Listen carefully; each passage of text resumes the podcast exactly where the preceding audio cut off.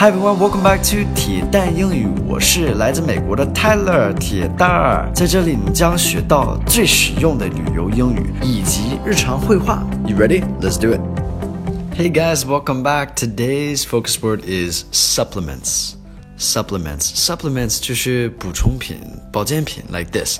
So some examples of supplements would be like protein powder, 蛋白粉, or things of that nature.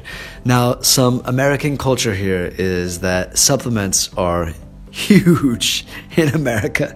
I think that supplement the supplement industry is is just crazy in the West, like much bigger than than here in China. I think，在美国就是我们买这些 supplement 是特别特别多，这个行业。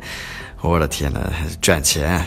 Your body is not going to get better in the long term because of a supplement, though. Like, be careful with these supplements. It's a, I mean, people are trying to make money from selling you these supplements. We can actually get all of these things if you eat a healthy diet in, you know, just normal. So that's my opinion, but uh, take it for what it's worth. Let's get into today's dialogue and see what we got.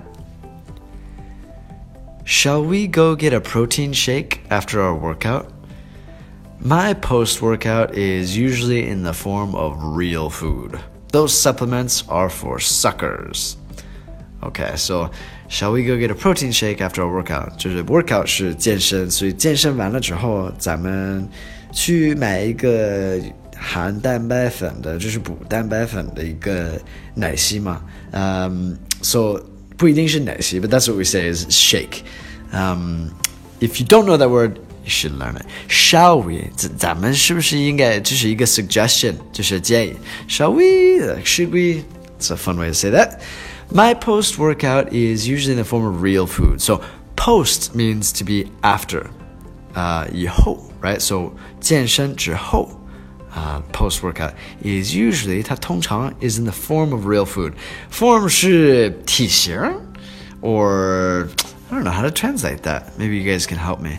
But it comes in the form of real food，所以就是是真的食物，是吃的啊，不是而不是这些啊补充品、补健品 like that. Those supplements are for suckers. 那些补充品 are for suckers，就是嗯受骗的人，就是上当的人那样的 suckers. All right, some vocabulary here. We've got uh, supplement, shall we, protein shake, post, and sucker. Hope you guys learned something today. Uh, let me know how to translate form if you guys can think of it. Thank you for listening. Thank you for support. As always, I'll speak to you guys soon. All right, take care. Bye.